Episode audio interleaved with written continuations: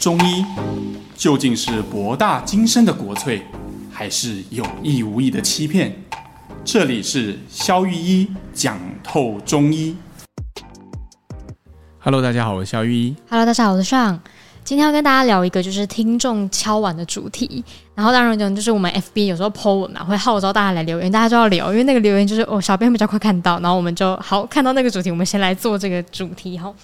然后呢，是一个听众留言，他就说他的爸爸有一个扁条腺结石，但又不想要去割除，因为他的胃不太好啊。然后说他想要问是什么原因造成会有扁条腺的结石，然后中医是可以调理的吗？OK，我想我们今天就从这个问题出发哈，来聊聊这个、嗯、呃扁桃腺的这个问题。我们好像从来没有在节目中谈过了哈。我们好像之前就有聊过喉咙卡卡，但是没有提到扁桃腺。Okay, 好，我们要知道什么是扁桃腺结石，我们就先知道扁桃腺是什么啊？它它在哪里哈？好，诶、欸，如果哈听众在一面镜子前面的话，你可以把你的嘴巴打开哈，然后面向镜子，然后你会看到里面有个麦当劳嘛，对吧？就是有一个一出一一个软软的，对对对，就好像看迪士尼卡通他们唱歌的时候，嘴巴一打开，里面就会有一个像麦当劳一样，会震动，会震动。对对对对对对，那正中间的那一根大家比较认识，那个叫悬雍垂。悬雍垂，对吧？就是正那个麦当劳中间的那一根柄啊，叫悬雍垂。嗯，那两边的这个就是那个呃呃帕拉汀的那个那个呃，就是软腭的那个软腭有个有个门柱，对对对对对，嗯，就像两个拱门连在一起嘛，哈，那。那个拱门的后方躲的就是我们的扁桃体，就是扁桃腺。哦，所以有它有点像是就是大门的后面一个站的警卫的概念。两个警卫站在那个门后面，但是在一般情况下它是不现身的。哦，就是它是躲在门框后面的。嗯，好，那通常它的作用是什么呢？也很像警卫哦，就是他在负责看这个出入的人有没有什么呃坏分子。坏分，如果有坏分子经过他，他会。如果有坏分子的话，他就跟他打起来。所以就是发炎吗？对对对。所以以前哈，我们提过，在讲过敏的时候啊，嗯，我们提过一个概念，就很像烽火台。哦，所以它就是喉咙的烽火台。对，你也可以想象，它就是你嘴巴这个门户的两个警卫，两个烽火台。嗯，一旦他觉得，哎，这他是坏分子，他就会开始聚集很多的发炎细胞在那个地方，要开始跟跟跟这个外来的就是敌人哈，或者是坏分子作战。哦，所以比如说感冒突然就是扁桃腺就是。发炎就是属于那种急性型的。对啊，你看，比如说，如果有得过 COVID 的话，啊、有啦，我。OK，那如果有得过的话，你会发现第一个症状是什么？最常见的就是喉咙痛，喉咙被刀子割的感觉。哎、欸，对对，对，那个是怎么来的？那个很大的程度哈，其实就是你的咽部跟喉部的扁桃腺是肿起来的。嗯。好，那肿起来之后，欸、可是很多人觉得喉咙痛很不舒服嘛？对。但这其实是一件好事哦。那、啊、怎么说？为什么是好事？因为好你要想啊，这个坏分子他在门口就跟警卫打起来。嗯、如果你的警卫足够的强大，他在门口就把他赶出去，那你的病毒就到此为止。哦，他就等于没有，就像没有没有让小偷进家门的概念。嗯、你看那个 COVID 啊，他那个重症对重症都是什么？都是肺炎，肺炎啊。对呀、啊。哦，就是会有可能变肺炎。你看，你如果从嘴巴滑进去。假设人家那个飞沫是从你嘴巴或者鼻子吸进来，很恶心。但 事实上就是这样嘛，你只要吃饭就一定会交换一部分的口水嘛，哈。好啦，OK，嗯、呃，好，嗯，好，就是这个东西，它到那个扁桃腺的地方，就像门房先打起来，嗯，哎、欸，如果打起来，大部分人就喉咙刀割几天，然后后来退烧，然后就结束了嘛。对，那就代表哎、欸，你打赢了，OK 了。哎、欸，如果这个不够强，很多人不会喉咙痛，那他就肺炎、发高烧。哦，然后就会变重，就会变重症，就会变重症，对，加住加护病房了。哦，因为肺炎就会喘啊，就会呼吸困难啊，血氧就会往下掉啊。嗯、对，所以呃，很多人会对扁桃腺肿起来很困扰，但其实你要知道，它是身体正常防线的第一环。嗯。那如果比较那种，就像听刚听众留言的嘛，他说他是爸爸，然后他感觉是那种常态的，那种慢性扁桃炎，他要怎么办？哦，对，我们刚刚讲的是一个急性的场景嘛。对。那如果可是有些人的扁桃体就是不晓得为什么，他就是比较激动一点，常常跟人家打起来，就你的门房可能请到你的警卫请到是一个，诶、欸、大那个比较偏大哥级的人，大哥级，对，就是很容易跟人家起冲突的，嗯，跟正常客人也会扭打在一起的那种哈。那如果是这样的，你就会发现他每天隔三差五都在发炎。那他有可能就是会呃，他如果常常发炎，然后他扁桃腺会怎么样？他会有什么样的状况？他就跟你的，你看啊，如果你痘痘偶尔长一颗，它应该会完全消嘛，对不对？对啊。但是如果你经常长满脸，会怎样？慢慢就不消了嘛。对啊，它就越长越大。呃，对。然后头身上的东西也是这样，所以我曾经看过一个患者哈，他的那个扁桃体，如果你从正面看进去，通常我们要看扁桃腺，我们要请病人说啊，为什么？因为你啊的时候，你的舌头会下降嘛。哦，它会往内挤。然后你的拱门会往外稍微开一点。嗯、那如果他有肿，我们就会发现。那个患者不用。哦他舌头根本不用往下降，他张开来你就看到两颗乒乓球掉在里面，肉眼可见，对，就乒乓球的大小，乒乓球的大小很大，然后上面还有一些结石。所谓的结石哈，这个患，对，这不这个听众他也有结石的问题。所以结石其实就是一些，刚刚我们不是说它是门房吗？嗯，那它跟病毒啊或细菌啊扭打在一起以后，它其实会有一些尸体嘛，那些尸体就是那些残骸啊，就是那些打爆的人，对，它钙化之后就会变成所谓的结石。哦，对，那所以。其实就是被打爆的人。那像那种就是慢性扁桃腺炎，比如说中中医会有什么样的方法可以辅助吗？Okay. 呃，我们先谈哈，如果你你是曾经呃，你已经注意到你有这个问题，嗯、你隔三差五你扁桃腺就会肿起来，时不时发炎。对，但是你还不到两颗乒乓球的程度，哈，那这个时候你就应该找中医帮你做治疗。为什么呢？因为其实这是一种体质。它是什么体质？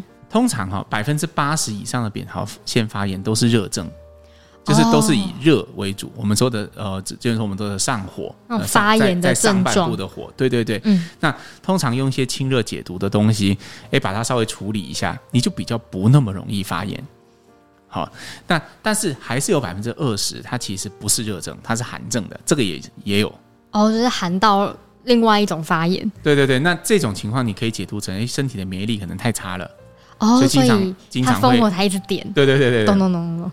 那这种也有，所以呃，我不建议所有很多扁桃腺发炎的人，他觉得哦，这个肯定是肿红肿热痛嘛，他会自己去喝什么清早茶，啊，茶对对对，这个也是不 OK，因为你很可能是那百分之二十。嗯好，那怎么知道你是不是那百分之二十？如果你不想看医生，就是你喝了凉茶不舒服也没有消，那就是不对，就赶快不要喝。对对对对，那你就要去找专业的中医师帮你做把脉啊，去去评估你的这个扁桃腺的发炎到底是热还是寒啊。哈，但是如果说你已经进展到慢性化了，也就是它经常发作，而且已经肿起来，跟乒乓球一样大，回不去了的那种，那我觉得坦率的说哈，这个在中医的治疗上，我们能介入就比较少了。嗯，通常在现代医学，它给抗生素，它可能暂时消炎，可是也再也不消不了肿了。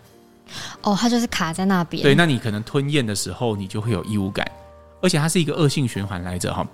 诶，我们讲一个比较恶心的比方，你就可以讲上它就是嘴巴的痔疮嘛哈。那当它躲在门后面的时候，我们我们吞咽啊，各种食物啊，因为我们食物其实蛮脏的嘛。对啊，食物蛮。大家知道吗？食物其实很脏，为什么呢？细菌。诶，我们都不喝尿嘛，对吧？对啊。但是尿其实比食物干净很多，真的，哦，因为尿是无菌的。你看，你做尿液检查的时候啊，那个那个里面如果有细菌，那代表的是你是有发炎，嗯、还有嘛，然后我们会觉得刺刺的、痛痛的。好，那正常的尿其实是无菌的，它比什么东西都干净。所以像那种饮料，有一些比如说大肠杆菌超标这种，都比尿还脏吗？啊啊？那个某冰店啊，不是每年被抽检的时候都会上电视嘛？就从来没有生菌数过关过。可是我们吃了也没事啊，为什么？我们靠的就是我们的免疫在在在阻挡这些生菌嘛。嗯、那你想想看，如果今天它你的门房是躲在拱门的后面，它其实碰不太到食物的。对，那如果它肿起来，就是它肿起来就跟痔疮一样嘛。如果它够大颗的时候，你每天大便的时候都会就一直流血。那你每天吃食物的时候也会一直刮过你的扁桃体。对，那这个时候它反复的接受刺激，反复的发炎，就会越来越容易发炎，越来越容易变大。那变大又更容易接触到食物。天哪，无限轮回。对，所以其实呃，很多患者到了这个阶段哈，最好的方法就变成是切除扁桃体。但你刚刚不是说切除有可能就是让他没有首尾嘛？那这样子很纠结，到底要切还是不切？呃、对，这会是一个很两难的问题嘛？哈，嗯，你切了之后获得好处是，哎，既然没有这个东西了，就再也不会在门口起冲突了。对。但是这个时候，如果真的有坏分子的时候，他就可能就长驱直入嘛？哈，比如说，如果你得了 COVID，人家第一个症状是。呃，咽喉肿、咽喉痛，对，你的第一个症状可能就是气管炎或者是肺炎，就蛮严重。对，他就会继续往下走嘛。嗯、对，那所以这个要如何衡量，就要看你的临床症状有多严重了。哦，哦，对，比如说，如果你只是有稍微一点点肿啊，张开嘴巴看得到它，但你吞咽没有异物感，生活没有造成太大影响，我建议你不要做。嗯，因为这时候对你来讲好像弊大于利嘛。你割掉以后，万一你得重症的时候就就得不偿失。对，但是如果你已经到了哦，隔三差五每天都在发炎，然后肿得跟乒乓球一样大，然后你几乎因为这样吃不下东西，那我觉得可能对你来讲，先解决目前眼前的问题，把它处理掉，这是一个好的选择啊。哦，也就是说，像扁桃，所以扁桃腺发炎的人，他其实有点比较不，就是已经变成慢性一大颗那种比较不可逆，他就要去评估他自己目前的状态，比较适合走哪一个治疗。没错，没错，没错。所以大家还是就是，如果有急性的时候，或身体觉得喉咙卡常常怪怪的，赶快看中医调理，不要等到那个时候实在太惨了。对对对，没有错没有错，因为你看，我们身体很多的这些。呃，实质性的肿块哈，嗯，其实都是一样的逻辑啊哈。我常常跟一些来我诊间的小女生哈，她可能看痘痘，看痘痘，这个很常见啊。比如说看下巴的痘痘，嗯，我就跟她说，哦，你这个其实是要调经，你月经是不是都血块都很痛？她说，哦，对，可是医生我是要看痘痘，她就很怕你帮她调经，你知道吗？哦，因为她只在乎她的脸。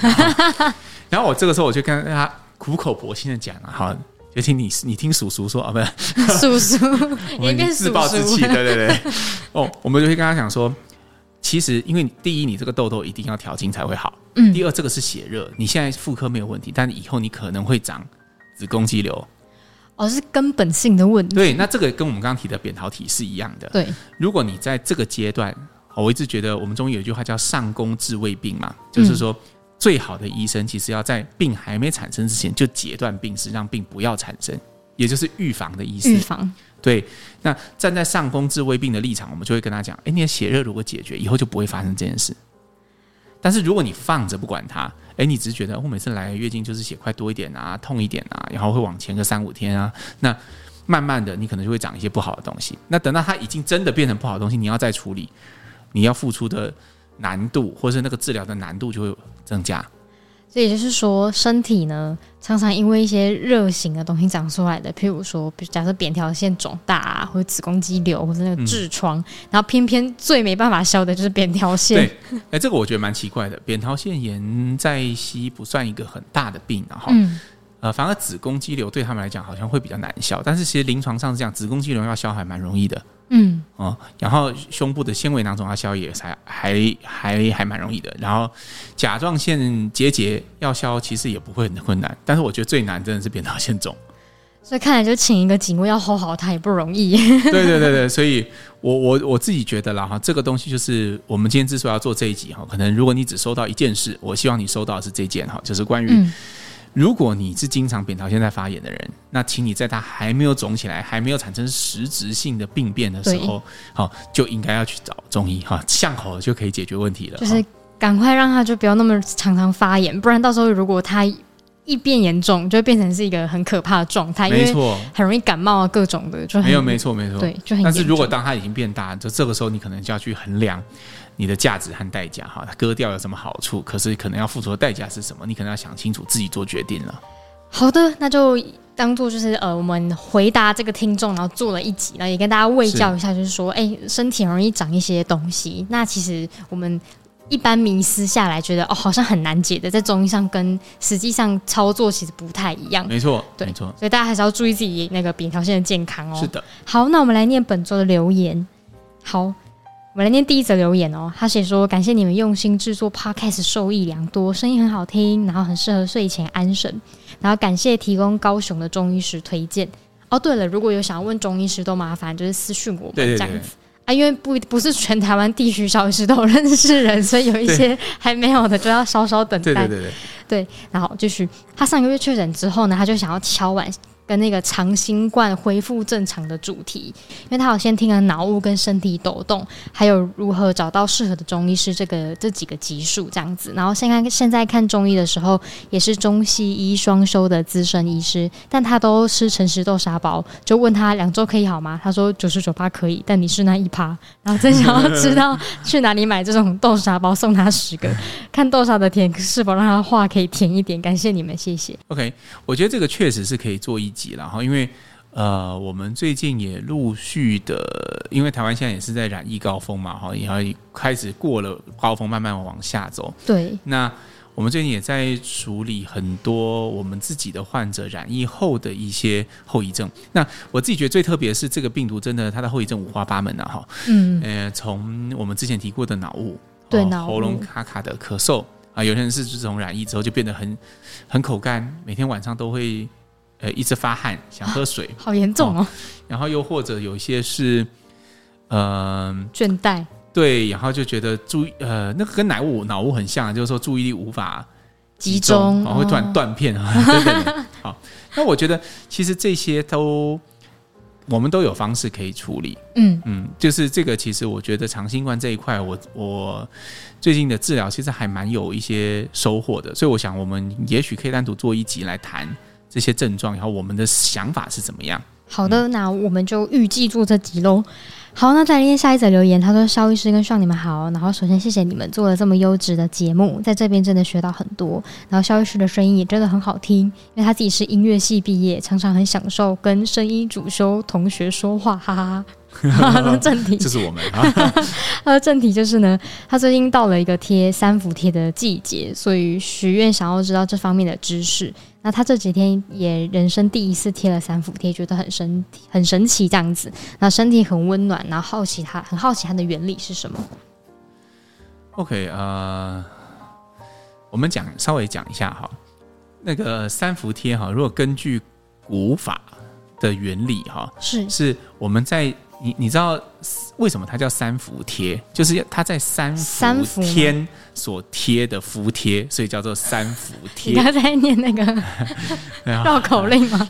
三伏天是一个节气，对，好，然后他在三伏天所做的伏贴，所以叫三伏贴。好，OK，好，那那什么是三伏天呢？就是指说一一年当中阳气最盛的三个节气，嗯，所以你看三伏。贴在做的时候都是夏天嘛，嗯，对对对，没有人冬天在做三伏贴的嘛，哈、嗯，对，所以你看最是不是都是前一阵子诊所会挂出来哦，我们要做三伏贴啊什么的，就是因为那是呃阳气最盛的日子，这是要件一，要件二一定是贴在背上，当然每个医生贴的穴位会略有不同，但是大部分都贴在背上，如果他贴在肚子上，你可能要慎重考虑一下这样是不是？OK，为什么？因为我们通常背的呃。呃，一个人背嘛，背是督脉的地方，然后也是身体阳气的聚集。如果我们把身体分成阴阳，背面是阳面，负面是阴面，面哦。所以我们等于是把最热的药材啊啊，这是要件二啊。然后第三要件三是 热的药材。通常你贴了之后，它的呃，是不是都会交代你说，哎，两个小时之后，或者是多久啊？你觉得刺刺的、痒痒的，就要把它拿起来。嗯，对。你有没有想过为什么会刺刺痒痒？因为那些都是一些很热性的药材，它贴在我们的背上，其实会产生略微的烧灼感。哦，对，那为什么要贴三伏贴这个东西？对，那你看啊、哦，三个要件都是跟热有关，嗯、最热的天气、最热的时节，然后身体上最热的穴道，然后贴最热的药材。为什么要这样做？因为我们普遍认为这些过敏性疾病，比如说像异位性皮肤炎或者是过敏性鼻炎，很多都是身体寒造成的。哦，就让他身体过那个气的意思。对对，利用这三个条件的搭配哈，我们可以制造出一个热的环境。哦，对。那古法甚至觉得说一定要贴到起水泡，但是因为这个有争议啦。目前如果你贴到起水泡，呃，很有感染的风险。嗯。所以一般现在的做法都是会说，哎，你有稍微的刺刺的，或者是叫请你算时间，可能两个小时之内你要把它拿起来。嗯。那你只要拿起来的时候看到背上有那个印子啊，基本上就是 OK 的了。好，不用弄到灼伤。懂。好，这是古法，他们这样认为哈。那现代我们怎么看这件事情呢？呃，有一些研究哈，他们是这样做的，他们被认为这是一种减敏治疗。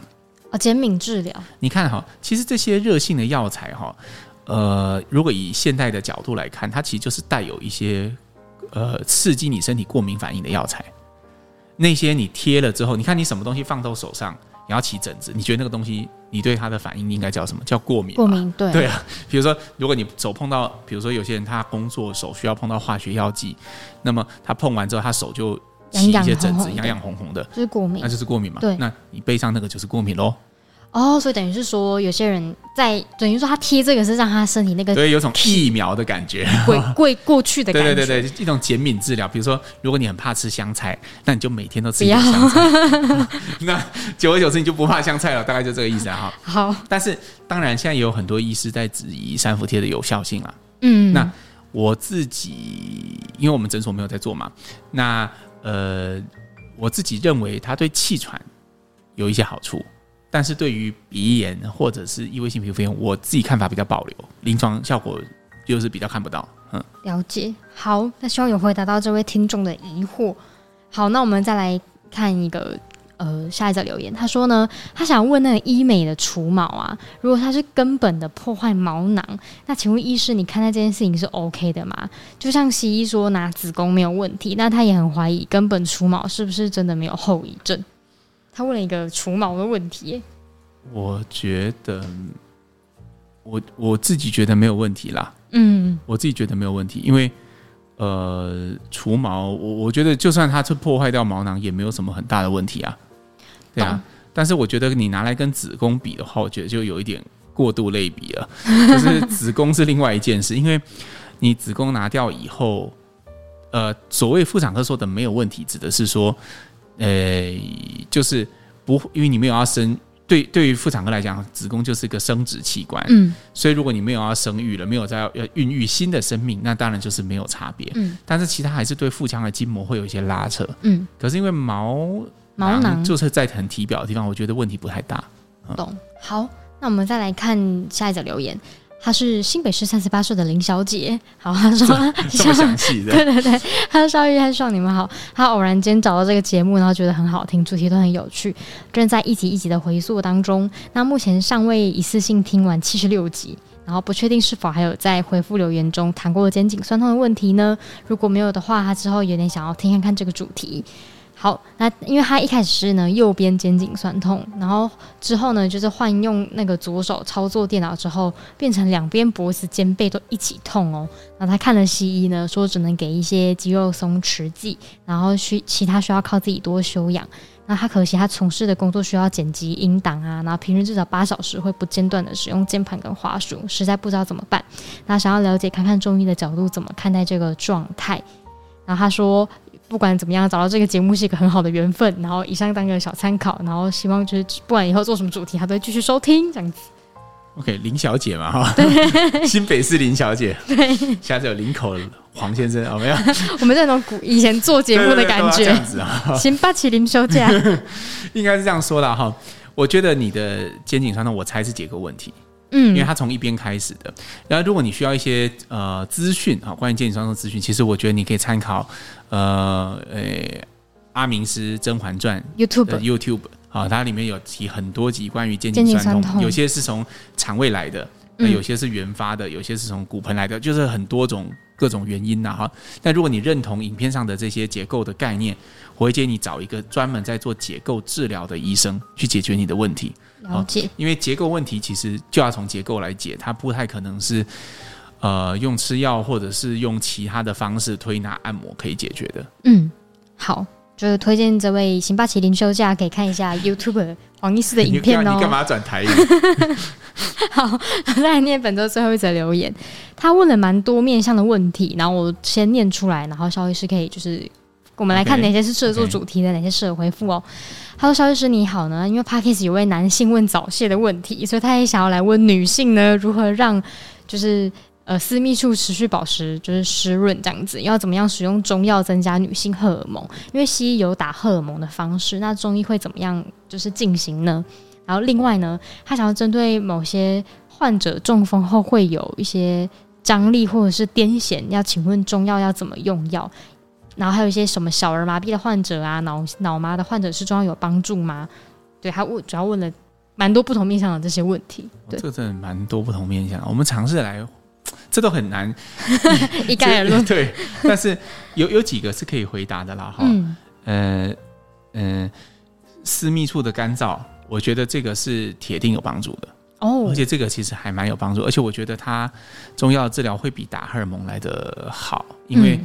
荷尔蒙制剂，我们都呃，除了大家都知道，他连妇产科医师都会在用在你身上之前，他都会先问：哎，你家族有没有一些病史、癌的病史啊，子宫颈癌啊、乳癌啊？因为它会显著增加这些癌症的发生率。那、哦、这个是大家都知道的。嗯、除了这个以外，那用了荷尔蒙本身也是会有一些诶小小的副作用啦。哈。但是我觉得，呃，中药治疗，因为它其实我用的东西其实大部分都不含荷尔蒙。那我觉得它就可以避开这些荷尔蒙使用的弊端，但是它同时又可以解决问题。了解，对对对，因为有时候阴道的呃不够湿润，它其实会造成某些程度上呃亲密关系的一些障碍跟问题，嗯、对啊，那这个呃虽然比较对有些人来说可能比较不好启齿，但其实这是很还蛮蛮蛮常见的问题，就大宗的问题，对对对，那也是要区分哈，比如说如果是年轻女生，嗯。我觉得那个大部分都还蛮容易处理的啦，但是如果是呃更年期的女生，就是接近更年期，比如四十几岁或者是三十五岁以后的女生，开始觉得你阴道的这个干燥程度越来越厉害，那这个其实是需要一些比较长的时间的调理。哦，了解。所以，其实女性在中医也是有可以处理的方法。再来是中风跟脑性麻痹，是吧？对，还有癫痫。我觉得癫痫哈可以显著的减少它的发生率，这个是做得到的哦，这个是绝对做得到的。但是治疗的方式就很难一概而论，因为癫痫就非常多种。嗯，然后呃，我指的非常多种，不是指说像西医这样分类，比如说呃，到底它是什么什么什么小发作啊、大发作，不是指一个，指的是它在中医的看法上、角度上会有很多种类型。这个保留好吧，我们做一集。对对对，其实癫痫这个是是是另外一个比较大的主题了。哈。好，我们在这边就不展开。然后呃，小儿麻痹的话，我觉得是比较难的。OK，对我觉得这一块在用药上，我们也许可以改善一些小朋友的运动控制和 performance 的问题，嗯、但是。呃，你说真的要让他有很神奇、很戏剧的进展，我觉得是比较难。但是癫痫就可以，癫痫很多患者是他可能以前他就是吃药控制，可能这个两三个月还是会大发作一次。嗯。可是有时候用了中药之后，他可能两三年都没有发作，都忘记他自己有癫痫这样子。哦。所以癫痫是因为癫痫是脑部的放电嘛？对，脑部放电。但是，呃，他他是没有癫没有癫起来的时候，就跟正常人一样。嗯。所以你只要让他不发作，他就是正常人。嗯。但是脑性麻痹不是，本来就是，对，他一直都持续在这个状态，然后会有很多呃需要一起来做的事情，比如说复健啊、针灸啊什么，所以他比较困难。了解，好，希望以上的回复可以就是解答这位听众的疑惑。嗯、那本周的留言就到这边，然后也欢迎就大家持续留言，然后我们持续回答大家的疑问。好，那我们节目就到这边，好，我们下次见喽，拜拜，拜拜。